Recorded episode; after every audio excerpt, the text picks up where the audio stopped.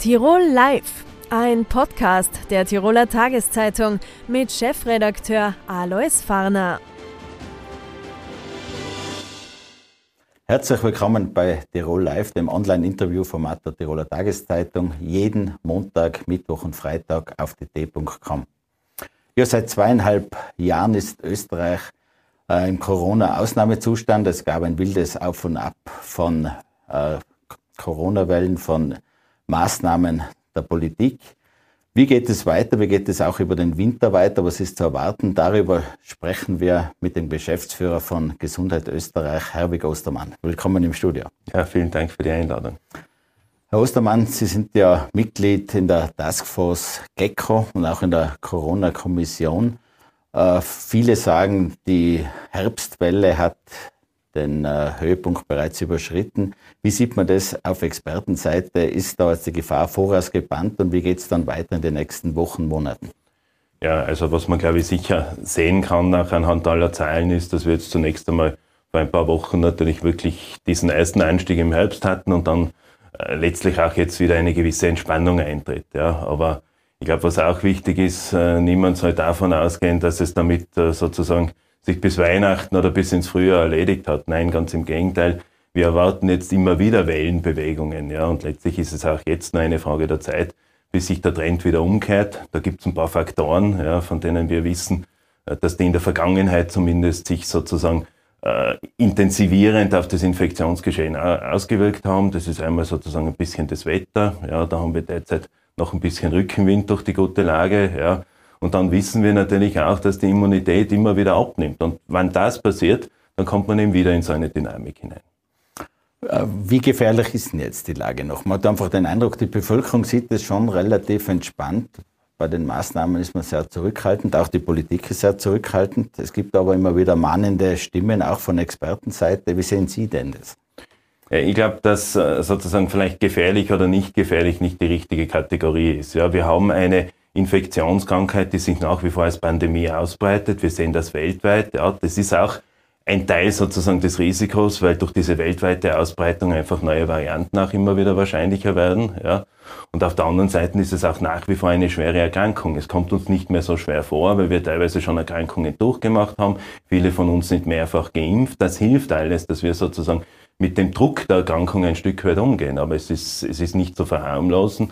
Auf der anderen Seite, und ich glaube, das ist jetzt halt ein bisschen der Übergang, müssen wir natürlich auch lernen, entsprechend sozusagen mit der Pandemie oder mit dieser Infektionskrankheit, die sich ja immer wieder in Wellen ausbreiten wird, ein Stück weit umzugehen.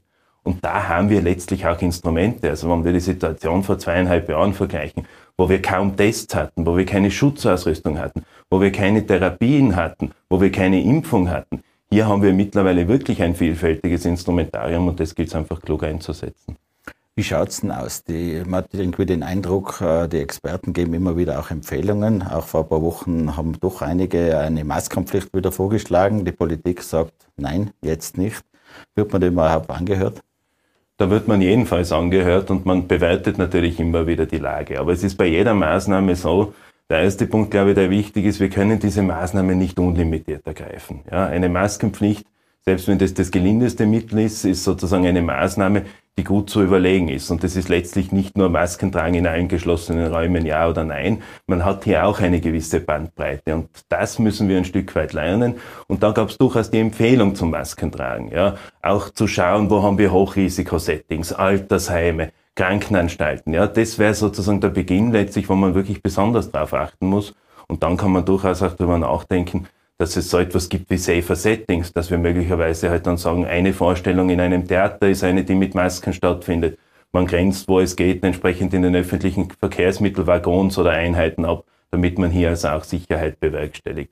Und natürlich, was auch ganz klar ist, wenn wir sehen, die Lage eskaliert, dann brauchen wir natürlich auch wieder dieses Instrument der Maskenpflicht. Das Schwierigste sind die Prognosen, vor allem in die Zukunft. Äh, da zählt auch der Winter dazu. Aber aus Ihrer Sicht, sind Lockdowns, sind Schulschließungen und dergleichen überhaupt noch wahrscheinlich und umsetzbar?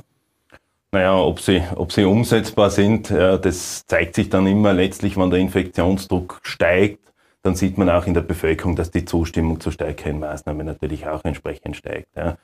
Ob jetzt ein Lockdown unmittelbar angezeigt ist, hängt in der Tat von der Lage ab. Was wir bis dato gesehen haben, sozusagen seitens des Virus an sich. Wir haben jetzt diese Omikron-Variante, die dominiert, ja, mittlerweile BA5. Da gibt es jetzt gewisse sozusagen Submutationen, die hier entsprechend, äh, entsprechend auch auftreten. Aber im Wesentlichen hatten wir jetzt zumindest seit dem Frühjahr 2022 eine Situation, wo die Intensivstationen in den Spitälern nicht so sehr belastet waren. Was wir aber natürlich ganz klar gesehen haben, war, das Personal hat eine Rolle gespielt. Wir hatten Personalausfälle und wir hatten natürlich einen relativ hohen Belag auf der Normalstation. Ja.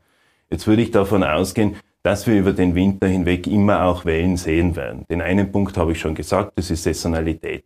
Der andere Punkt, der auch eine Rolle spielt, unser Infektionsschutz nimmt mit dem Zeitverlauf ab, egal ob ich hier sozusagen eine Infektion durchgemacht habe oder ob ich hier äh, mich mit der Impfung auffrischen habe lassen. Wir sehen einfach überall eine gewisse Abnahme. Deswegen ist es umso wichtiger, regelmäßig impfen zu gehen. Aber wir werden natürlich auch dann, wann sozusagen das Niveau in der Bevölkerung unter eine kritische äh, unter ein kritisches Niveau steigt, werden wir wieder ein Aufschwingen in der Welle sehen.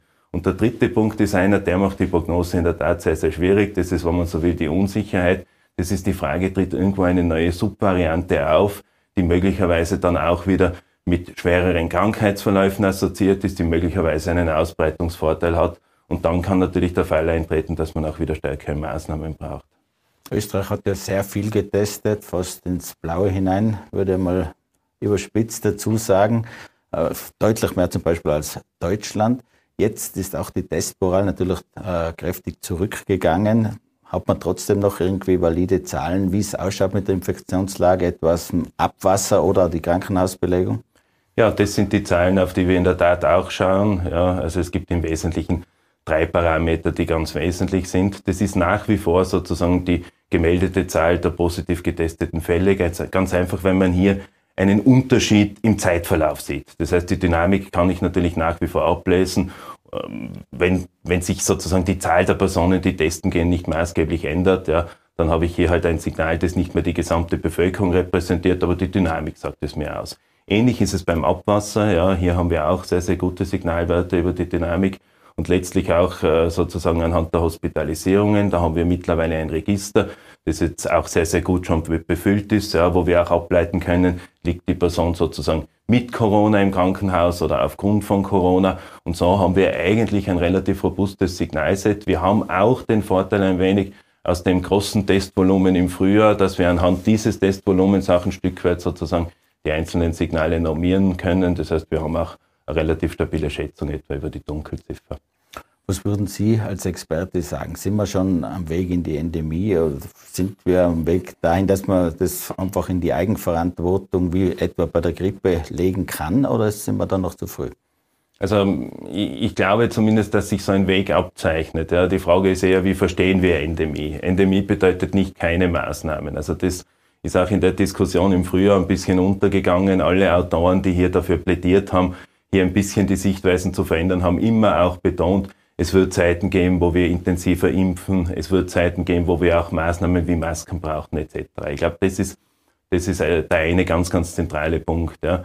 Der zweite ist einer, und da hoffe ich schon ein bisschen auch so auf die, wie soll ich sagen, auf die Verhaltenswissenschaften oder auch die Verhaltensökonomie. Ja.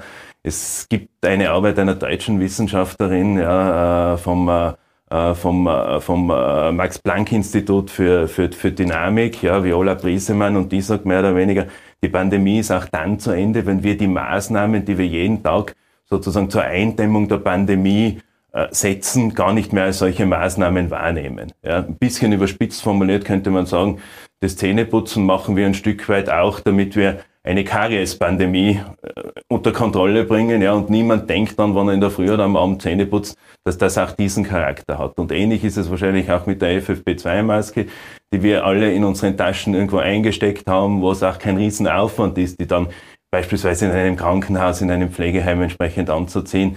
Ähnlich ist es auch mit Tests, ja, die man möglicherweise dann machen kann, wenn man eben weiß, ich will niemanden gefährden oder ich treffe eine, äh, eine Person, die besonders verletzlich ist, besonders vulnerabel. Und in dem Setting, glaube ich, wird sich auch ein Stück weit eine neue Normalität herausbilden.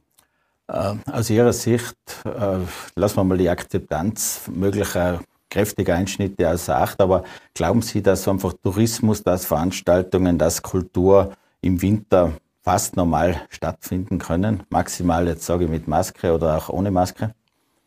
Also ich gehe davon aus, ja, dass, äh, dass wir durchaus eine gute Chance haben, dass es so sein wird. Ja. Also wir haben gelernt in der Pandemie mit Sicherheit, ja, kann man nie in die Zukunft blicken. Ja. Aber letztlich liegt es dann auch ein bisschen an den Anbietern von Kulturveranstaltungen, auch an den äh, sozusagen Tourismusbetrieben halt abzuschätzen, wie sich die Lage entwickelt. Ja. Und möglicherweise wird es auch so sein, dass es halt dann bestimmte Anbieter gibt, die sagen, bei uns haben wir höhere Schutzmaßnahmen, damit haben wir auch ein Stück weit sozusagen adressieren wir auch vulnerable Gruppen oder Personen, die einfach ein höheres Schutzbedürfnis haben und es wird dann möglicherweise halt auch äh, Kulturveranstaltungen geben, äh, wo das nicht der Fall ist. Zumindest in dieser ersten Phase, wo der Druck noch nicht so hoch ist, dass man wirklich allgemeine Maßnahmen verordnen muss.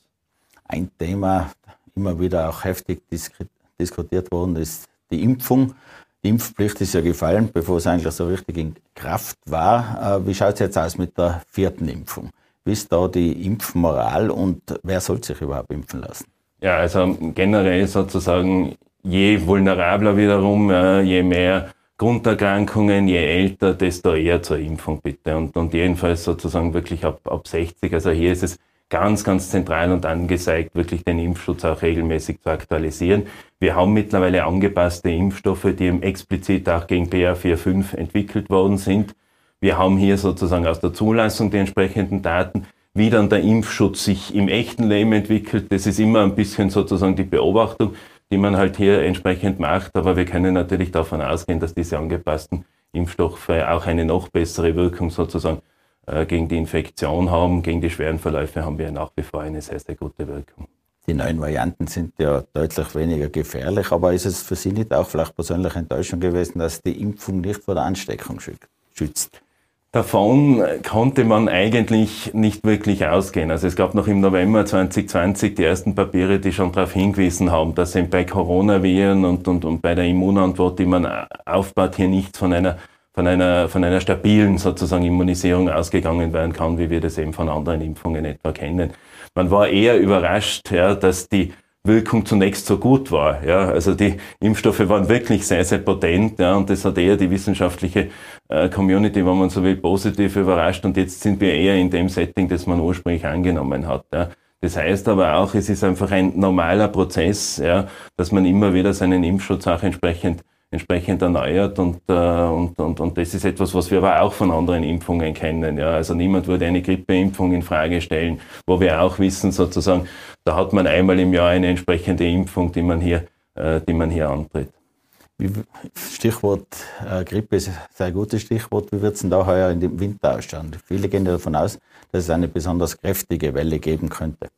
Ja, das ist etwas, was wir zumindest international gesehen haben, etwa in Australien. Ja, ob sich das dann wirklich so abzeichnet, hängt wieder von der Bevölkerung an sich ab. Ja, auch äh, ein bisschen, wie wir quasi unsere Hygienemaßnahmen anpassen. Also manche Dinge darf man ja nicht vergessen. Ja, also wir halten immer noch eine gewisse Distanz. Ja, wir legen Wert letztlich auch auf das Desinfizieren. Ja, möglicherweise werden wir im Winter da und dort auch wieder vermehrt die Masken tragen. Das sind natürlich alles Komponenten, die nicht nur gegen Covid äh, oder eine Corona-Infektion, sondern auch gegen Grippe und andere Infekte helfen. Ja.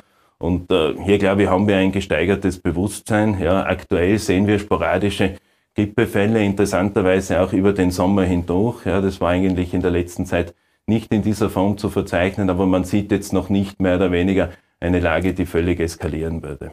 Corona hat alles überstrahlt. Äh, Im Zuge dessen wurden andere Fragen vielleicht etwas unterbelichtet. Das ist bei der Vorsorge zurückgegangen, weil die Spitäler nach unten gefahren sind, sind andere Krankheiten vielleicht weniger behandelt wurden. Wenn man das dann in die Zukunft sieht, muss man da neue Lehren ziehen?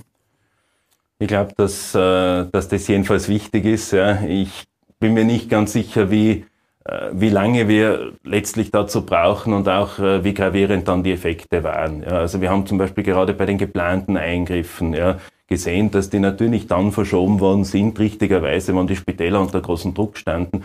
Man sieht aber auch anhand der Daten, dass es dann in den Monaten darauf sozusagen einen Nachzieheffekt gab. Also hier gab es möglicherweise Verschiebungen, die sind unangenehm, die haben natürlich auch ein gewisses Schadenspotenzial, weil ich mit Schmerzen länger beispielsweise mich bewegen muss und so weiter. Aber im Wesentlichen haben wir hier einen Nachzieheffekt gesehen. Bei den Vorsorgeuntersuchungen, das ist ein Punkt, der uns uns ein bisschen Sorge gemacht. Ja. Auf der anderen Seite gab es auch äh, letztlich Leistungen, ja, die dann gar nicht nachgefragt worden sind, weil während den Lockdowns auch die Unfälle zurückgegangen sind beispielsweise.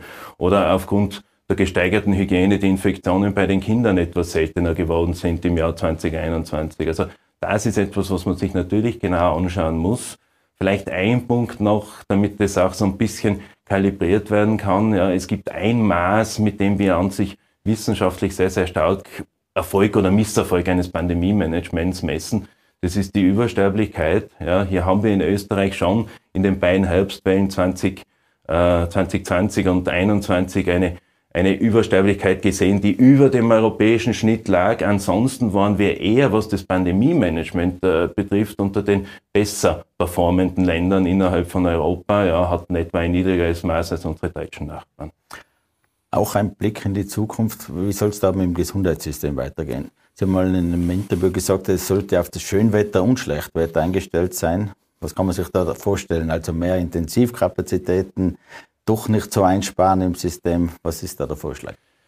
Naja, die, die Sache rein über die Kapazitäten zu diskutieren ist schwierig, weil wir ja jetzt auch gesehen haben, es gibt ein Stück weit kommunizierende Gefäße. Ja. Und wahrscheinlich wird es klug sein, jetzt wieder die Pläne anzupassen. Das passiert ohnehin rollierend, dass man ein Stück weit halt auch in diese Krisenszenarien hineindenkt. Was passiert auf einmal, wenn ich 100, 200, 300 Betten auf den Intensivstationen mehr brauche. Ja, und hier brauchen wir eine gewisse Normalität, müssen also auch feststellen, wo haben wir möglicherweise Engpässe, wobei wir im Gesundheitssystem das aktuell weniger über die Strukturen diskutieren, also über die Frage der Betten meinetwegen oder der Krankenhäuser oder der Schutzausrüstung, ja, sondern viel, viel mehr über das Personal an sich. Ja, und, und die Pandemie hat natürlich einen Riesenstress auf das Gesundheitspersonal verursacht. Und wir sehen jetzt einfach eine Situation, dass wir hier ein besonderes Augenmerk brauchen. Ja, das wird, wird die nächsten Jahre kein einfacher Prozess werden. Da gibt es wahrscheinlich auch keine einfachen Antworten, aber ich glaube, von der Seite muss man zumindest die Diskussion beginnen.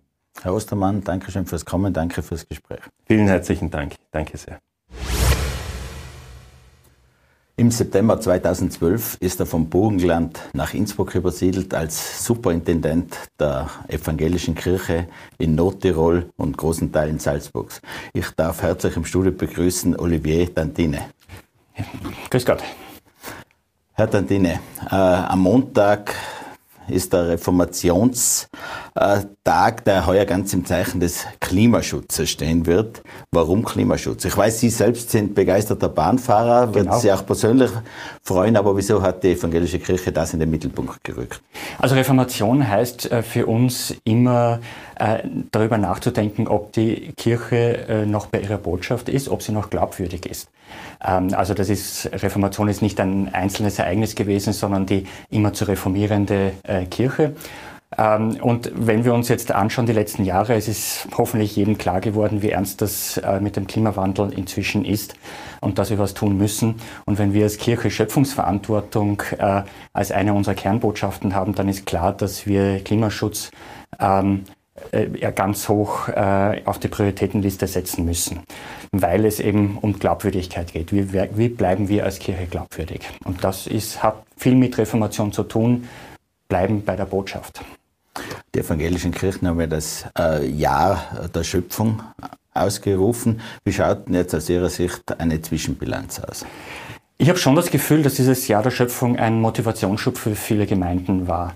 Ähm, dass wir tatsächlich viel mehr Gemeinden als vorher ernsthaft über Maßnahmen zum Klimaschutz nachdenken. Also Umstieg auf erneuerbare Energien, äh, selber Energie produzieren ähm, oder äh, sich erkundigen, wo, wo gibt es in der Nähe erneuerbare Energiegemeinschaften, wo man beitreten kann äh, und in vielen Themenbereichen.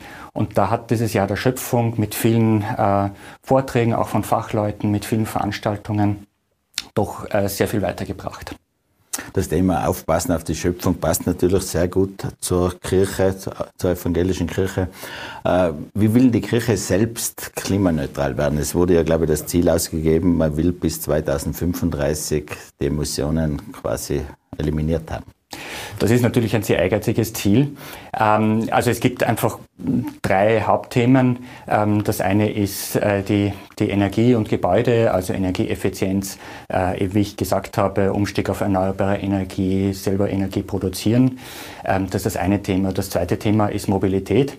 Äh, Sie haben schon angesprochen, ich zum Beispiel fahre fast alle, benutze für fast alle Dienstfahrten den, die Eisenbahn, den öffentlichen Verkehr. es geht auch darum, was für für Veranstaltungen, äh, Locations für Veranstaltungen, Sitzungslocations äh, äh, nutzen wir, buchen wir und da ist es mir schon wichtig, immer solche Orte auszuwählen, ähm, die öffentlich erreichbar sind. Jetzt nur zum, zum Thema Mobilität. Äh, das dritte Thema ist die Beschaffung, also was also für Büromaterial, aber auch äh, was bei uns sehr wesentlich ist, ist für verschiedene Veranstaltungen ähm, was das Catering ange angeht, äh, Nahrungsmittel, dass wir da auf regionale, saisonale äh, Bioprodukte setzen. Also das sind die, die, die, drei Themen. Und über allem steht schon auch die, die Bewusstseinsbildung insgesamt. Also innerhalb der Kirche, dass uns bewusst ist, äh, was Schöpfungsverantwortung konkret heißt und dass wir das auch ähm, an, in die Gesellschaft hineintragen. Und da ist uns eines wichtig. Ähm, also äh, wir, wir, sehen ja oft ähm, Schreckensbilder, apokalyptische Bilder, was den Klimawandel angeht. Schon klar, das kann natürlich nicht verschwiegen werden, was für Auswirkungen das hat. Aber unser Eindruck ist, dass sozusagen diese, diese Apokalyptik ähm, eher zu Panik führt und Panik lähmt. Und da wollen wir ganz im Gegenteil, im Gegenzug dazu Hoffnungsbilder setzen, durchaus aus einer theologischen Grundlage, dass wir die Hoffnung haben, dass Gottes gute Schöpfung durchaus heilbar ist und was für einen Mehrwert äh, wir dadurch haben, äh, wenn wir die Schöpfungsverantwortung und den Klimaschutz ernst nehmen. Stichwort vielleicht auch Hoffnung. Äh, wir leben derzeit in einer Zeit der Krisen, äh, Krisen durchaus, die auch die Gesellschaft äh, sehr polarisieren. Ich denke an die Flüchtlingskrise, dann hatten wir Corona, jetzt die Teuerung und vielleicht wieder eine neue Flüchtlingskrise.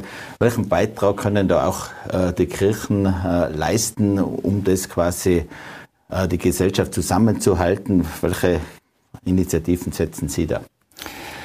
Also ähm, zunächst einmal ist es so, dass auch die Kirchen ja ein Spiegelbild der Gesellschaft sind. Das heißt, die Verwerfungen und Risse, die es in der Gesellschaft gibt, bilden sich schon auch in der, in der Kirche ab. Also wenn wir jetzt ähm, also das Beispiel Corona nehmen, was in den letzten Jahren sehr dominant war, ähm, haben wir das schon auch gespürt, wobei ich äh, das Gefühl habe, dass die überwiegende Mehrheit die Schutzmaßnahmen äh, mitgetragen hat.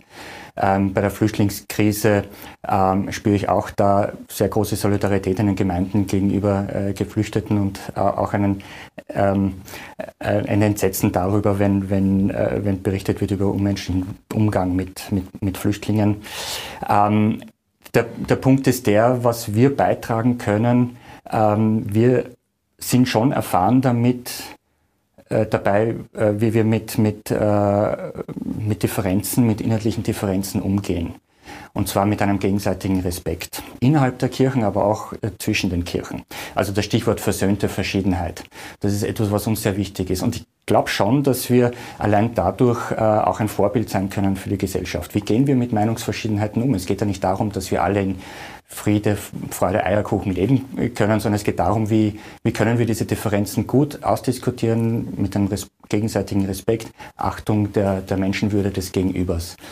Und da haben Kirchen durchaus Vorbildwirkung. Also sie können durchaus aus Ihrer Sicht ein Kit in der Gesellschaft sein. In dem Sinn, dass wir hier eine Vorbildfunktion haben, äh, glaube ich schon. Ähm, nebenbei ist es natürlich auch unsere Aufgabe, gerade den Menschen beizustehen, die ähm, besonders unter diesen Krisen leiden. Also gerade jetzt die Energiekrise, die Teuerung, ähm, das betrifft einfach sehr viele. Und äh, klar ist es auch unsere Aufgabe hier, äh, äh, hier dabei zu stehen, um hier die Auswirkungen etwas, äh, etwas abmildern zu können. In unserem Rahmen, was uns möglich ist. Äh, der evangelischen Kirche geht es wahrscheinlich ähnlich auch wie der katholischen Kirche. Es gibt weniger Mitglieder, es gibt wahrscheinlich einen sehr engagierten Kern, aber vielleicht die Ränder Franzen aus, haben Sie selbst einmal mhm. gesagt. Äh, ist dieser Trend eigentlich aufzuhalten? Also wenn ich realistisch bin, wird dieser Trend noch eine gute Weile weitergehen. Ähm, der, der, Punkt ist, was, was können wir trotzdem tun oder was müssen wir trotzdem tun? Und äh, für mich ist entscheidend, dass, dass Aufbauen und Halten von Beziehungen zu den Menschen. Und zwar von klein auf.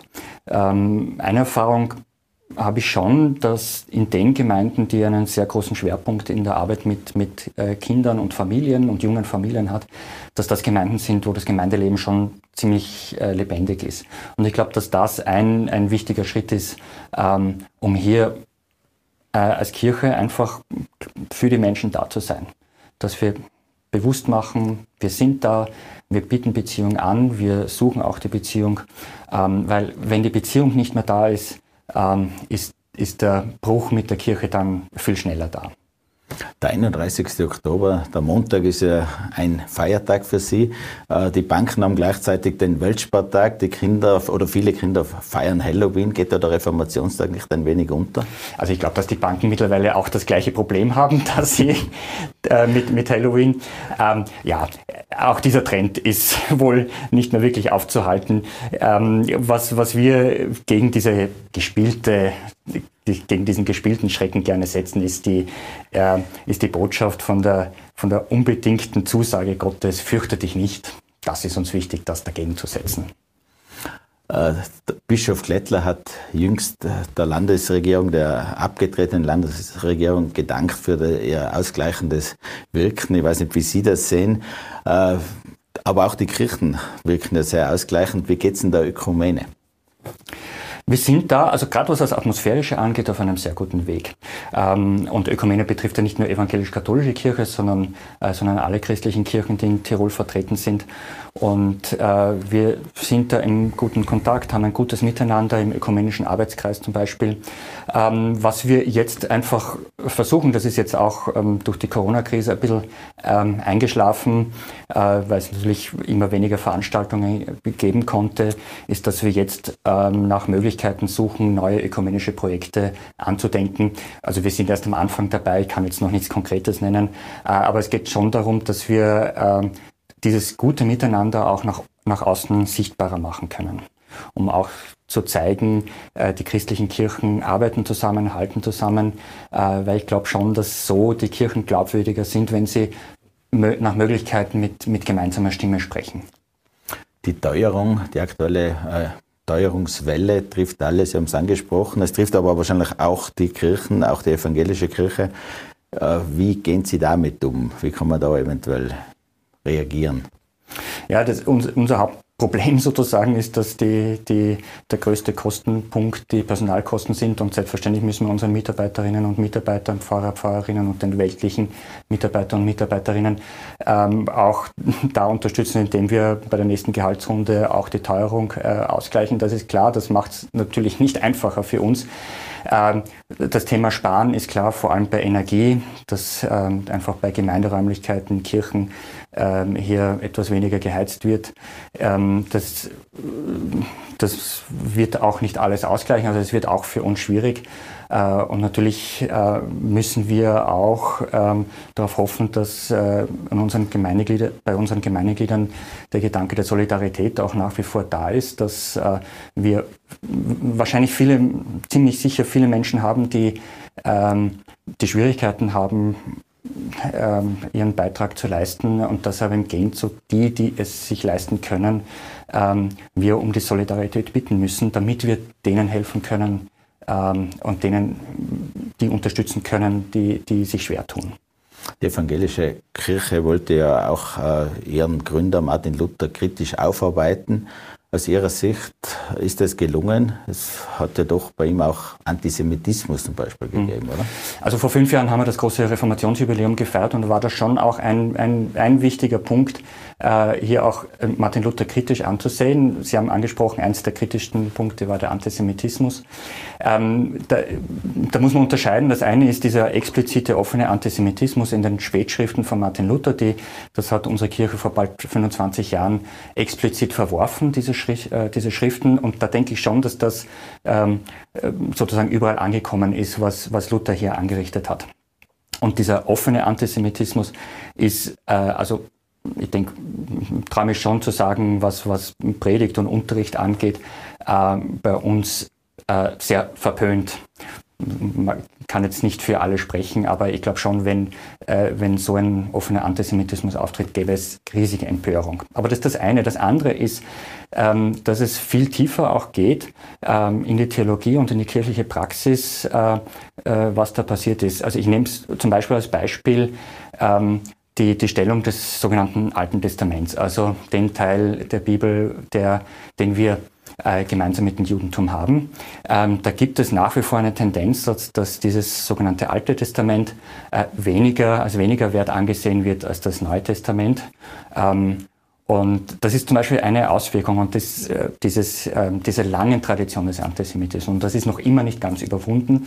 Ähm, genauso, das geht bis in die Gesellschaft, manche Redewendungen, also wenn von, vom alttestamentarischen Zorn die Rede ist und dann behauptet wird, also der Gott des Alten Testaments sei ein zorniger Gott und der Gott des Neuen Testaments ein, ein barmherziger Gott, was so nicht stimmt.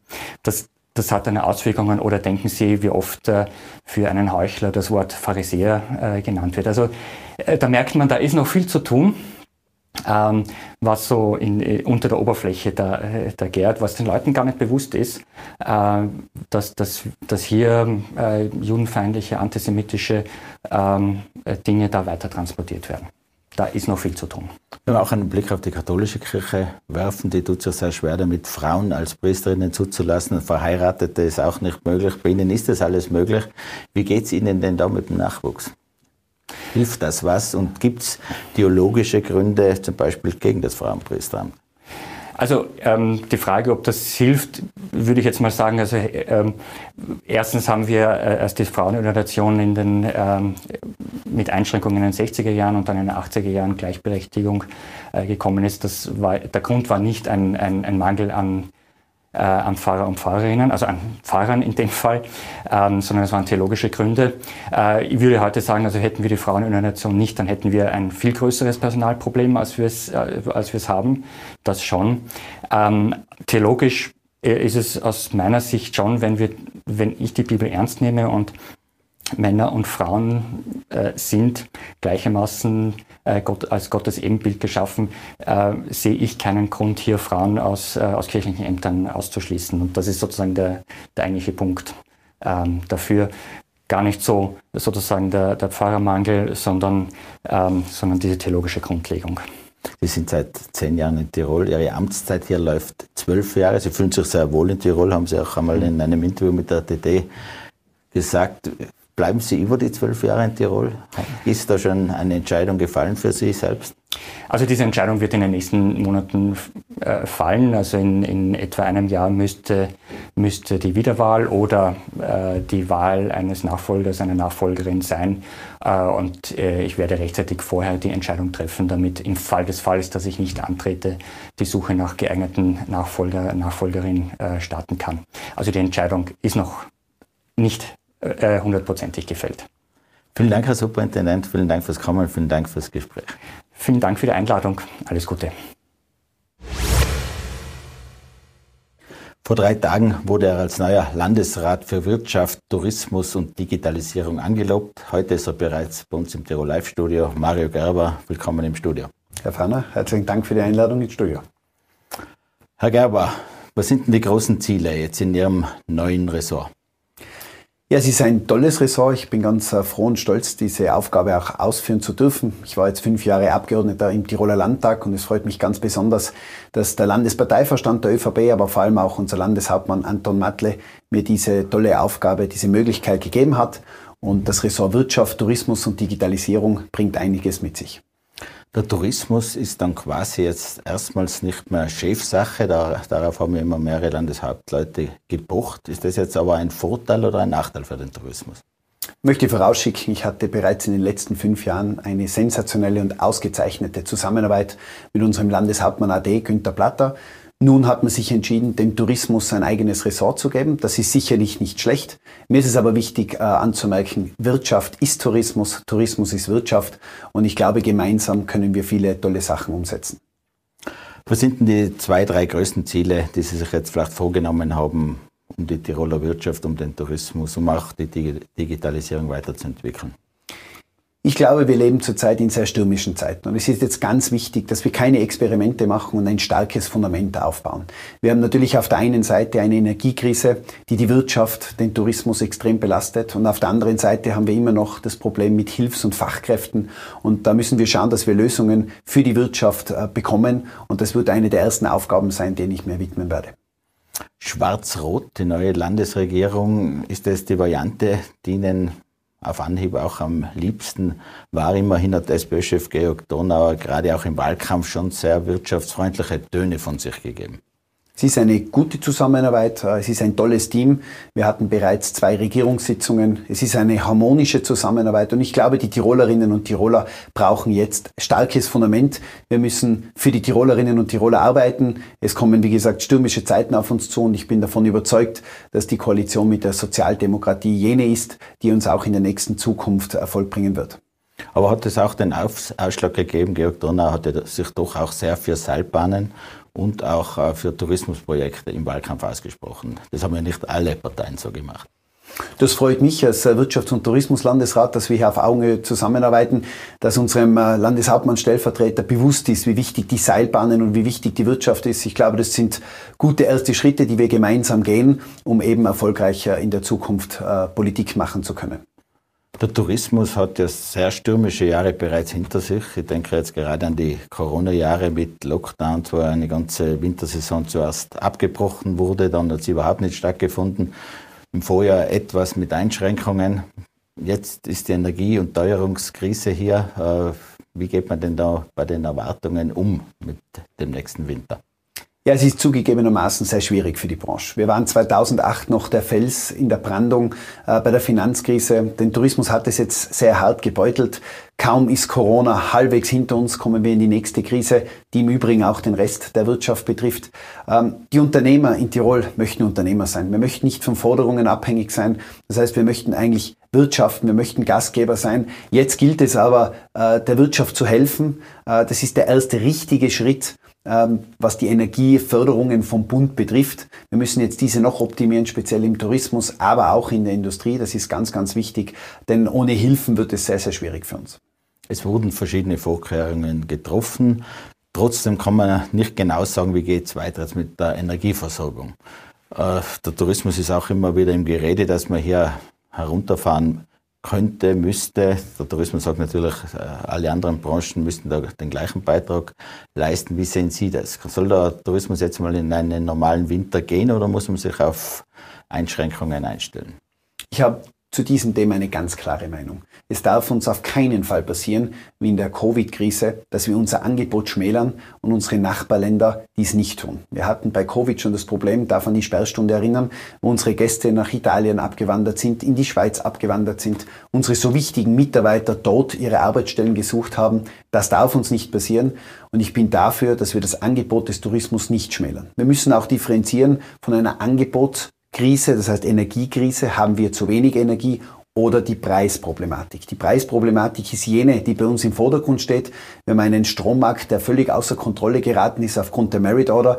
Diese werden wir im Land Tirol nicht regeln können. Wir werden sie auch teilweise nicht im Bund regeln. Hier ist die EU gefordert, äh, die Merit Order so einzusetzen, dass wir wieder Energiepreise haben, die finanzierbar sind.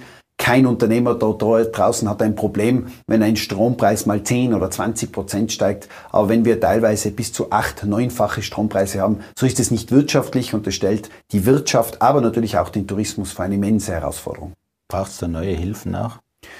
Wie gesagt, ich würde mir wünschen, dass unsere Unternehmer, die Wirtschaftler, aber Touristiker arbeiten können und nicht immer als Bittsteller dastehen. Wenn wir die Strompreise nicht unter Kontrolle bringen, brauchen wir nach dem ersten guten Schritt der Bundesregierung weitere Hilfen, damit es unserer Wirtschaft, Industrie, aber vor allem auch unserem Tourismus weiterhin gut geht. Sie kennen die Stimmen auch aus Wien, wo immer wieder dann auf den Tourismus hingeschaut wird und bei einer Energiekrise, Versorgungskrise gesagt wird, hier könnte man leichter runterfahren als in anderen Bereichen. In dem Land, Sie sehen das anders.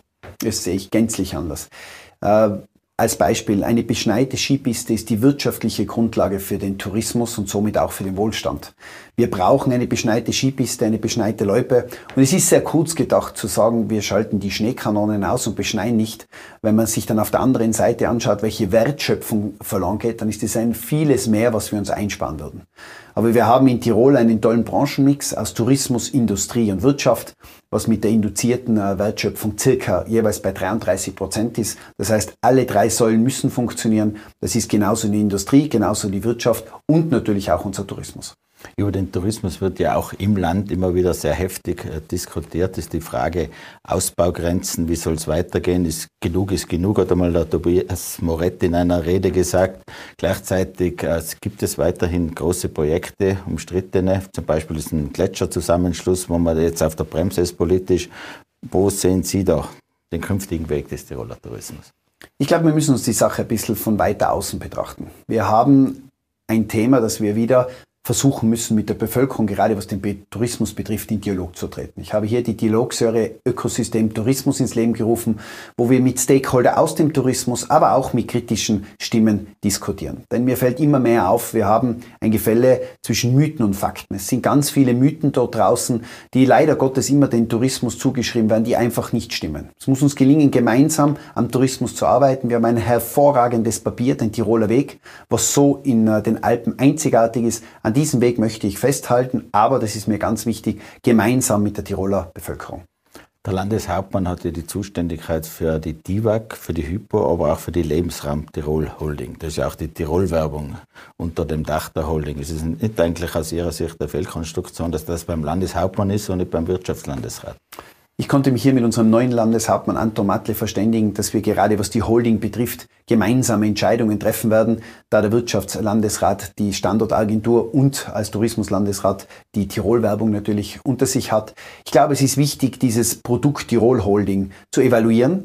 Ich glaube, es ist eine gute Sache, die Synergien zwischen unseren drei starken Säulen zu bündeln. Ich glaube, das ist einzigartig, ist das auch richtig. Es gibt einiges zu tun dieser Aufgabe stelle ich mich gemeinsam mit unserem Landeshauptmann, denn es ist schon klar, wenn man über eine Tirol Holding spricht, die einen so breiten Betätigungsfeld hat, dann ist es wichtig, dass man eine Abstimmung hat und dass wir gemeinsam schauen, dass diese Holding erfolgreich äh, sich weiterentwickelt. Jüngst gab es eine Diskussion, ob Tirol weiterhin als Sponsor beim ÖSV auf den äh, Dressen oben sein soll oder nicht. Da wurde jetzt eine Lösung gefunden. Wie schaut es aber gleichzeitig auch aus mit der Tourismuswerbung nach innen. Die Tourismusgesinnung ist immer wieder in, in Diskussion. Man denke nur an die negativ ausgegangene Olympia-Abstimmung. Äh, wo wollen Sie da noch verstärkt die Bevölkerung äh, quasi mitnehmen? Ganz klar von meiner Seite, Tirol ist ein Sport, aber auch Kulturland. Tourismus funktioniert mit Sport und Kultur und deshalb ist ein weiterer Vertrag mit dem ÖSV nur zu begrüßen. Wir haben den Vertrag sogar ausgebaut. Wir sind jetzt nach dem Letter of Intent dabei, äh, den Vertrag aufzusetzen, wo wir unsere Schwerpunkte in den nächsten Jahren setzen. Und auf Ihr zweites Thema angesprochen, ganz klar, es muss uns gelingen, die Tiroler Bevölkerung abzuholen. Wir brauchen auch eine Werbung nach innen. Dazu haben wir mit unserer Tirol-Werbung eine exzellente Kommunikationsagentur, die uns in Zukunft auch helfen wird, was den äh, Arbeitsmarkt betrifft, aber nicht nur touristisch, sondern generell für unsere ganze Wirtschaft. Und umso mehr müssen wir auch schauen, dass wir nach innen hin Werbung machen. Nur die beste Werbung nützt uns nichts, wenn wir nicht Daten setzen. Und deshalb darf ich nochmal auf das Ökosystem Tourismus, auf den Dialog verweisen. Ist mir ganz wichtig, wo wir einander versuchen, tourismuskritische Menschen zu verstehen, aber auch den tourismuskritischen Menschen die Möglichkeit geben, den Touristiker zu verstehen. Denn eines ist klar, und ich glaube, wir Tiroler haben das immer so gemacht, gemeinsam geht wer. Und wir müssen schauen, dass wir gemeinsam an unserer Wirtschaft in Tirol arbeiten. Sie haben gestern bei einer Pressekonferenz gesagt, es freut Sie sogar, dass im Sommer weniger Gäste gekommen sind, weil ja gleichzeitig die Nächtigungen gestiegen sind. Ist das der künftige Weg, dass wir auch mit weniger Gästen auskommen wollen? Darf Sie da äh, korrigieren, Herr Fanner? Gäste haben wir mehr gehabt, wir haben weniger Ankünfte gehabt. Und das ist mir ganz wichtig, denn weniger Ankünfte bedeutet, der Gast bleibt länger in unserem schönen Land Tirol. Das heißt, wir gehen ganz klar weg von der Quantität zur Qualität. Das ist der Weg im Tiroler Tourismus, den wir gehen möchten. Und das ist jener Weg, für den ich mich stark einsetzen werde. Jetzt abseits des, Tourismus, wir haben ja weitere starke Branchen in Tirol. Ich denke gerade an die Industrie, aber auch Gewerbe, Handel und so weiter. Gibt es da spezielle Schwerpunkte, die Sie setzen möchten in den nächsten Jahren? Ja, natürlich, äh, ganz klar und aktuell. Es darf nicht sein, dass wenn die Industrie Kurzarbeitsanträge stellt, dass diese nicht genehmigt werden. Die Industrie ist eine wichtige Säule in Tirol. Wir müssen die Industrie stärken und da werde ich mich vermehrt dafür einsetzen, auch im Bund, dass jene Betriebe, die aufgrund der Energiekrise, aber aufgrund der Auftragslage, aufgrund der äh, Lieferkettenprobleme keine Aufträge, keine Arbeitsplätze haben, dass jene Betriebe unter den Schutzschirm der Kurzarbeit gehen. Das ist wichtig, damit wir gemeinsam auch die Industrie stärken, denn die ist ein wichtiger Faktor für Tirol. Tirol äh, lobt sich ja auch immer wieder selbst wegen der Budgetzahlen. Man hat das Familiensilber bei Diva Küpp und so weiter, Mumperförderung noch zusammen. Wo man allerdings immer wieder hinten liegt, sind die Einkommen. Es kommen da die jährlichen äh, Statistiken, egal jetzt ob vom Hauptverband oder vom Finanzamt, da liegt Tirol im Schlussfeld, würde ich mal sagen. Wollen Sie da auch neue Akzente setzen? Ich glaube, ganz wichtig ist, äh, dass wir in der Regierung ganz klar beschlossen haben, dass wir am Doppelbudget festhalten, dass wir ganz klar beschlossen haben, keine neuen Schulden zu machen. Das ist in Tirol immer schon wichtig gewesen und wird wichtig sein. Und natürlich, eines ist klar, geht es unseren Mitarbeitern gut, geht es der Wirtschaft gut und natürlich müssen wir mit geeinten Kräften auch aus den Ländern heraus schauen, dass dieses sagen wir mal, Ungleichgewicht sich äh, ausbessert, dass wir hier auch zu höheren Einkommen kommen. Zurzeit befinden wir uns natürlich in einer Spirale. Es wird alles teurer, die Löhne steigen und die Unternehmer müssen natürlich, um diese Kosten abzufedern, auch wieder teurer werden in ihren Produkten. Ich bin ein Verfechter davon, es muss vom Netto mehr überbleiben. Das ist ganz, ganz wichtig, dass den fleißigen Mitarbeitern mehr Netto überbleibt und gleichzeitig nicht eine größere Bruttobelastung bei den Arbeitgebern hinauskommt. Denn ohne diese Maßnahme werden wir die Spirale immer weiter in die Höhe schrauben. Ein Themengebiet äh, Ihrer politischen Tätigkeit ist die Digitalisierung. Vielleicht eine oder vielleicht sogar die wichtigste, wenn man in die Zukunft blickt. Äh, was wird sich da abspielen in Tirol? Ich glaube, die Digitalisierung ist eine Riesenchance, um unsere Wertschöpfung zu optimieren. Das ist der erste ganz große Schritt. Wir müssen schauen, dass wir international wettbewerbsfähig bleiben, was unsere Digitalisierung betrifft. Wir brauchen starkes Breitband auch in den entlegenen Regionen. Das ist ganz, ganz wichtig. Wir müssen schauen, dass wir auch 5G, aber auch die Nachfolgegeneration ausbauen. Das brauchen wir nicht nur für autonomes Fahren, das brauchen wir auch für Abläufe in der Industrie, das brauchen wir für die Wirtschaft und natürlich auch, um unsere tollen Bilder mit Webcams äh, hinaus zu transportieren. Ich glaube, Digitalisierung ist ein wichtiger Schritt und es muss uns gelingen, dass wir auch in diesem Thema ganz vorne in Europa dabei sind. Und ich bin davon überzeugt, wenn wir die Digitalisierung gut schaffen, was die Wirtschaft, Industrie, Tourismus betrifft, so werden wir auch weiterhin erfolgreich äh, in Tirol wirtschaften können. Herr Landesrat, danke schön fürs Kommen, danke fürs Gespräch. Vielen herzlichen Dank für die Einladung.